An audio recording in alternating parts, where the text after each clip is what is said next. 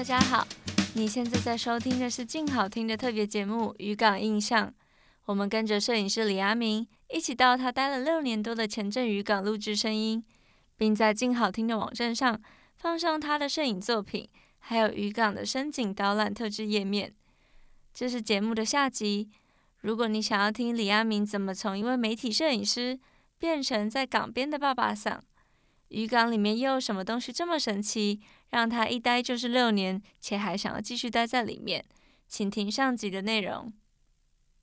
这个段落我们将要请他朗读《无从消除的阶级》《愚公不如愚》《游戏人间》还有《后记》这四篇摘自《这里没有神》的篇章。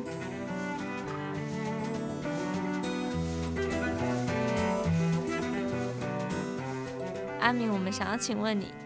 在这几十万张照片里面，让你决定按快门的有没有什么条件？像是有很棒的笑容，或是你最想要捕捉的都是哪一些时刻？你说过，血泪愚公都是媒体说的，你照片上的愚公都是很快乐的，拍的都是色彩饱满、像剧照氛围的照片，没有悲情的样子。为什么是这样？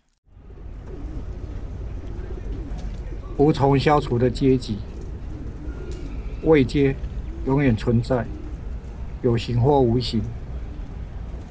一个最低阶的糟老头，整天住在船上，连基本的寝室都没有，全部家当就只是躺椅、吃睡都在上面。一群漂洋过海的年轻人，离乡背井上船做着高劳力工作，怀着辛苦几年好改善家乡生活的梦想，赌个翻身机会。期望能够衣锦还乡。不同的族群，不同的肤色面孔，不同的语言，更有明显的人生标签。相同点，日子过得都很辛苦。相异点，对于未来，外籍渔工满怀希望。构成的日薄西山，就只是单细。我一类，别谈关怀弱势。这让我倒足胃口，仅仅是好事不会做，坏事又做不好。除了拿着一架小相机四处动动食指的剥削者，剥削相机不就是我剥削的工具？色与被色，未接必然存在。数位化的年头，只要能成像的都是相机、手机一同。按下快门。您也是剥削者之一。在他们离港后，我会将照片汇整为 DVD，赠与他们留念。这或许是另一种形式的赎罪吧。摄影未接，未接摄影，异族，当地，当地，异族，经济强弱，vs 地位高低，选择与被选择。有些人形象真的极少极少，且不被尊重。穷只能逆来顺受，咬咬牙拼一拼，终有翻转一日。歧视，特别是出生国的标签。我和台湾人喝酒，越喝越少，越喝越沉默。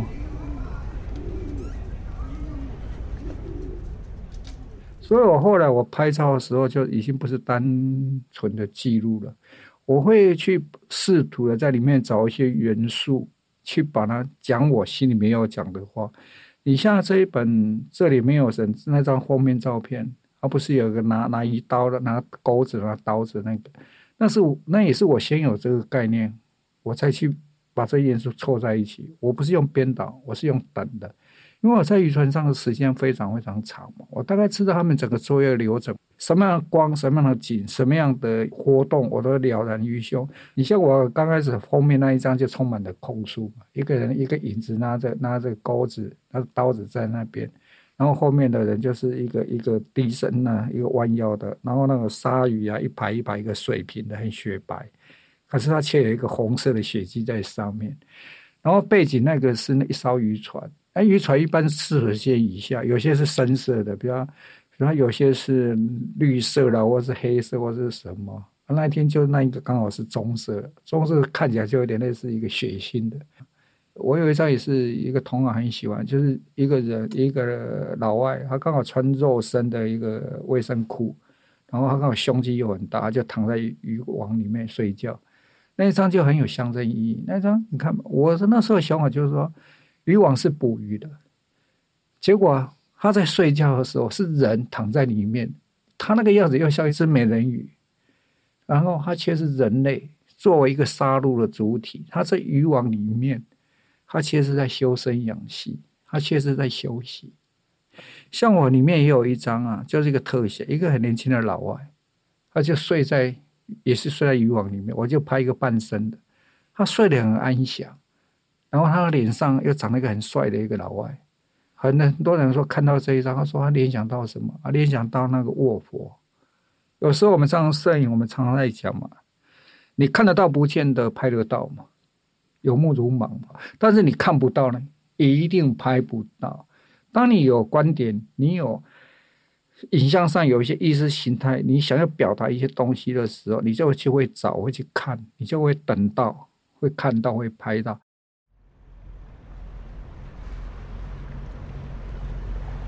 渔光不如鱼，流传已久的船上笑话：渔工和大目尾鱼落海，记得要先救鱼。船外解读，莫视人命。船上干部说话，人会游回来，鱼会逃走。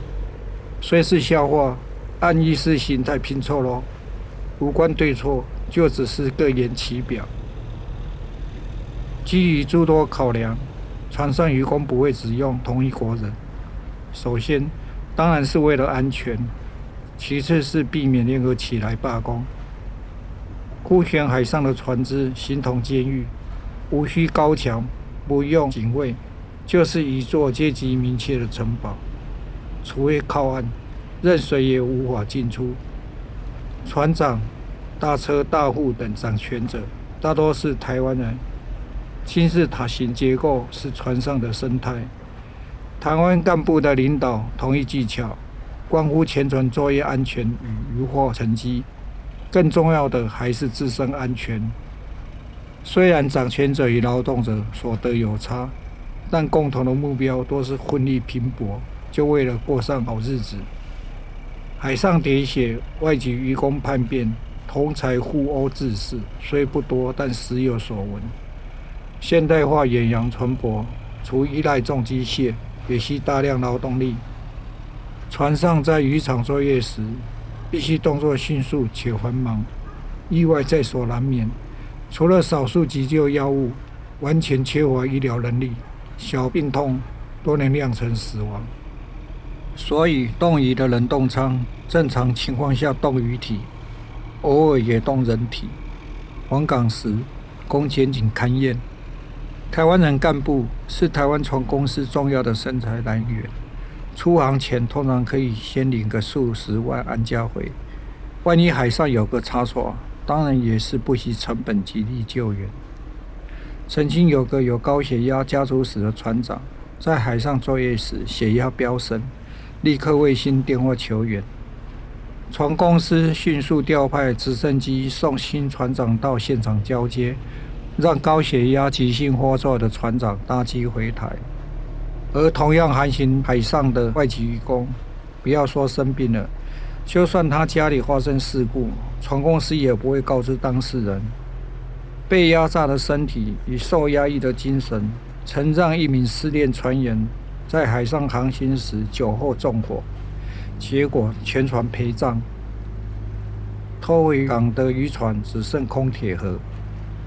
不同种族，同人不同命。同工不同酬是必然。离乡又离岸的外籍渔工，有个万一时，也只能看天了。像这种比较基层、比较底层，它会存在很多潜规则嘛。我们刚刚说的渔船上偷窃，渔船靠港，最重要就是什么？就是鱼嘛。渔港那边是并排停船。所以船是集体出去，集体回来，前后不会超过一个月。然后他靠岸的时候是大量进来就排，比如岸边的时候卸完就移到后面换下一艘船靠岸。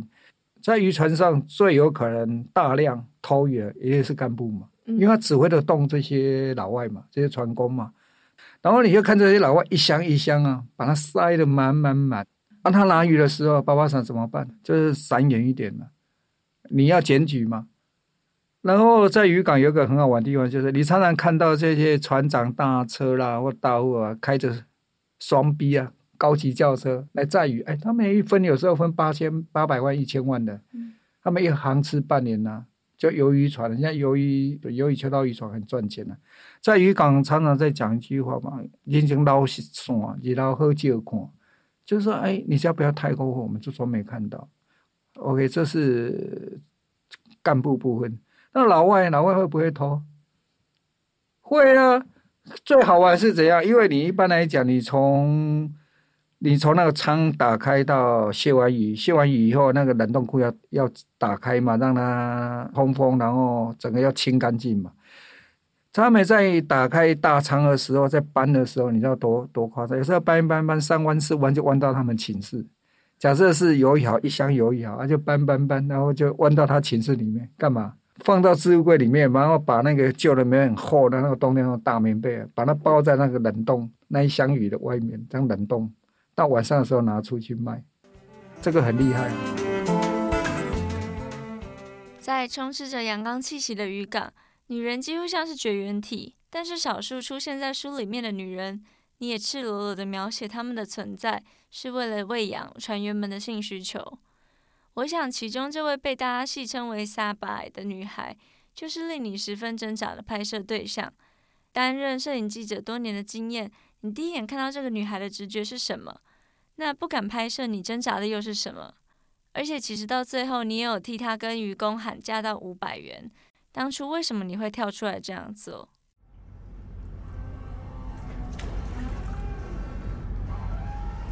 游戏人间。海，承载七情六欲，随波逐流，本就常态。漂泊人，漂泊海，漂泊性，漂洋过海，挥航奋力，抛锚仅系陆地。即便再多的锚链锚索，终究仍是七情六欲的浮萍。渔港那边的新工作者大部分是个体户嘛，因为他们本身没什么钱嘛，你不可能有中介，也无利可图啊。他们都是个体户啊，你愿意就跟他们直接谈价嘛。因为渔港晚上基本上没有女人在那边走动。那时候我就觉得很奇怪，为什么总有一个瘦瘦小小的，然后皮肤很白，然后个子小小的，老是有点驼背，背个小背包，老是晚上这边走来走去，走来走去。然后跟我说三百，我说怎么可能？然后，因为我我们那个爸爸伞跟他比较熟嘛，有时候帮他媒介啊，干嘛？然后就跟他讲什么要戴保险套啦，然后要保护自己啊，怎样怎样。聊那话不多，我们几个爸爸问他说：“人家都一千呢，你为什么你为什么要拿三百？你也要一千呢？”你然后你知道他这个这个小女生怎么讲？她说：“一百我就有饭吃了。”花钱这样给你回收一百就有饭吃，我每个听到整个心都都凉了半截，你知道吗？然后后来那个阿寿才拿五百给他，就刚刚那个问题啊，就拿五百给他，就真的那时候真听得很难过，他就拿五拿五百给他，他就跑去尿尿，应该是难过吧，我擦眼泪干嘛吧吧，然后就追出去，一直喊爸爸桑打炮打炮，还以为给他五百是要性交易，嗯，对，大概就这样子。然后后来这些还有后续啊，因为这个故事一直在发展嘛。这个沙巴嘞哈，他有时候你跟他讲话真的很头痛，啊，你跟他说什么事情，不不不，他有时候今天知道，明天又忘记了。比如说有一次，因为我后来跟他比较熟嘛，我就拿一瓶饮料给他。哎，这是很奇怪，因为他这个沙巴在那边是单独行动，他不跟台湾人有任何联络，他就算走累，他也是坐在那边，不会跟人家互动。然后很多人台湾人叫他，他就是头抬得高高了，不理你。后来我自己的了解是，因为他被嘲笑习惯了，很多台湾人会喊他啊，就是用那嘲笑，所以变得养成要保护自己。我拿饮料给他，竟然坐下来跟我聊很很久，我才知道说他妈妈也是有点有点智能障碍。然后他说他有四个，他生了四个，然后四个里面有一个夭折了，然后他们都有拿那个补助。我说啊，你不是也补助，干嘛干嘛要这样这么辛苦走来走去？他说他没有补助，他说他被人家害了，他就说别人把东西、啊、放到他包包里面啊，然后他就被抓去关了，在那个在那个女子监狱被关了一年了，后来没有补助了。当然，这个部分因为很多安雅安雅集团偷窃集团是他是不是被他陷害或是什么，这个我们也无从考究。而且他的状况是，他每次讲的都不一样。有一次他说他包包两万块被偷走了，我就跟他讲说，你不要带那么多钱，你要去存钱。他说他没有存折，他不会啊，因为我知道他住在那附近，我就说你去啊，怎样怎样，密码不要让你爸爸知道，怎样怎样，因为提到他家人嘛。我那次就问他说：“啊，你爸爸知不知道你在赚钱？”我还不敢说。啊，他说知道啊，他就很骄傲，他说：“我爸爸说要收一千块啊。”然后他那种身体就很骄傲。我说：“你爸爸有没有养家？有没有拿钱给他？”他说：“没有啊，爸爸外面有女人了。”我说：“我赚钱养家。”就是那种表情很骄傲，你知道吧？就在他在赚钱养家。有一次有一阵子我没有碰到他嘛，我就这样好奇嘛，我就问那些计程车司机嘛，我说：“哎，阿三爸哎，为什么不见了？”因为他们司机那边是八卦中心嘛，讯息交流中心嘛，就问他说：“阿三爸哎？”他说：“啊，受伤啊，有有个有个老外给弄受伤啊，就生殖器官受伤了嘛，什么什么。”然后这是一种说法。有一次我问他说：“没有啊，他去深造了。”他跑到那个高雄，不是还有云河旁边那河北路那边有留一点站币啊，要个二谈呐，那边一千块啊。有一次我在附近的太师湖边，那店，我在吃饭的时候，吃一直头抬脚，啊，怎么有个花枝招展女生在那边吃饭？我在继续吃，然后吃完我要收了，他抬头一看，三百的，他可能去被交了吧？可能去那个河北路啊，火车站附近的河北路去赚那一千块。他已经完全不像是一开始在渔港我初认识那个女生的。那时候她真的很很朴素，你知道，而且那边走来走去，跟人家小女孩一样。她已经是花枝招展，然后穿的很时髦、很紧身啊，岁月的痕迹，会觉得参考很多。我也不，我我不知道是因为以前天色比较暗，什么看不清楚，或是怎样。反正他的事情，我后来我真的有一点逃避的心态，我就不想知道，也不想问，你知道，因为每次。碰到都是很无力、很不舒服的感觉，听到都是不好的。就是说，在佛教来讲，有一种，他就类似肉身菩萨嘛。他主要虽然是妓女，他是用他身体在在普度众生。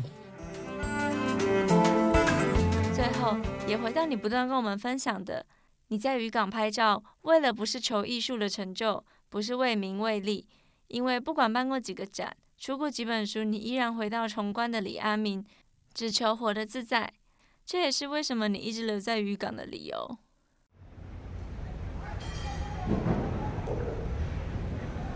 后记：趁着再度顾船之前，连夜从近三十万张的照片中挑选，这可能是我最后一次能上船。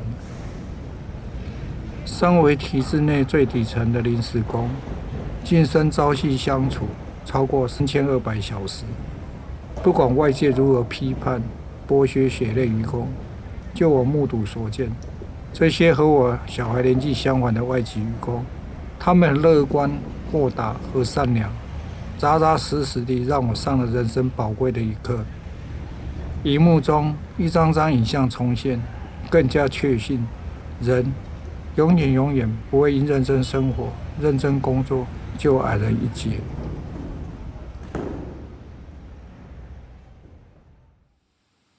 如果意识形态罢了，真心喜欢这些年轻人，我的英雄，加油！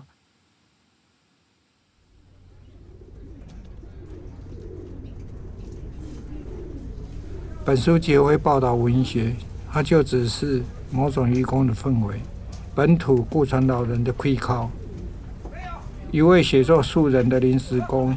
细波海港的渔船午夜，渔工大多酒醉入眠，一起疯，一起饮酒的语序中，独自坐在甲板上，抱着笔电敲打按键，此谈关怀，无人争议，就只是体制内最底层我的杂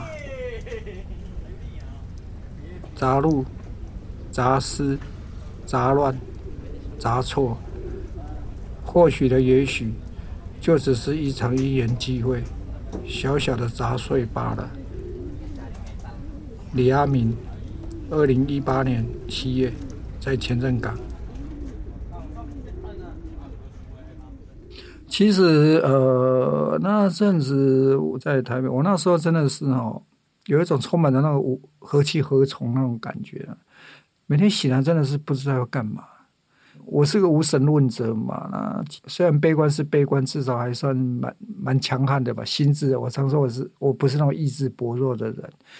然后那时候突然间，我有时候会突然间想到，哎，我活着干嘛？因为我是从国中就莫名其妙啊，就是跑去看他们说存在主义啊。存在主义有两条路嘛，一个面向神，一个背向神嘛。面向神就是自由选择责任，我就莫名其妙就喜欢沙特卡缪啊，你也知道啊，颓废虚无啊。反正基本上我是觉得渔港这边，不管是这些老外、这些台湾人、渔港人啊，其实我在那边真的真的只有两个字啊，自在。我根本不需要隐藏我自己啊，反正就不爽没要飙就跟着飙啊，要骂就跟着骂啊，不爽我就直接讲，很直接啊。直接玩就没事了，有事就不要来往。我跟这些人生活在一起，老实讲，能计较就是几瓶啤酒，能计较就是一瓶保利达啤，几根烟而已。大家在一起快快乐乐，没什么，没任何目的，因为不多，所以不计较。倒不见得说贫穷，倒不见得弱势，就是善良，都是人嘛。比较思考的空间吧。你像那个尼采啊，尼采是很瞧不起怜怜悯两怜悯两个字的人。尼采是讲超人哲学，他认为最瞧不起怜悯这个美德，传统所谓的美德，那也被希特勒误用嘛。那我们先不管怜怜怜悯这这这件事，就说大家台湾人在关注渔工移工这个议题的时候，背后的社会意义或什么点点点，我想这个是专家学者的事的。我还是回到我的宏观观点吧，倒不见得说我我怎样，我反正我就是没有任何意识形态，就跟他们相处，啊，跟他们在一起，啊，彼此快快乐乐，啊，他们要的不多，我也给得起，就是抽抽烟，喝喝个小酒，大家闹在一起。我有机会帮他们拍拍个照啊，就是烧点 DVD 给他们。我一直在说，那是外界看我出了书，办了展菜鸟书也被一被肯定，觉得那是外界看我了，我还是原来的我，还是会这样持续下去吧，做我自己想做的事情。那这把年纪了，健康没办法强求嘛，有时候就来了嘛，至少做一些让自己快乐的事吧。因为我是从国中就莫名其妙啊，就是跑去看他们说存在主义啊。存在主义有两条路嘛，一个面向神，一个背向神嘛。面向神就是自由选择责任，我就莫名其妙就喜欢沙特卡缪啊，你也知道啊，颓废虚无啊。反正基本上我是觉得渔港这边，不管是这些老外、这些台湾的渔港的点点点，我想这个是专家学者的事的。我还是回到我的宏观观点吧，就是不关怀，倒不见得说我我怎样，我反正我就是没有任何意识形态，就跟他们相处啊，跟他们在一起啊，彼此快快乐乐。啊，他们要的不多，我也给得起，就是抽抽烟、喝喝个小酒，大家闹在一起。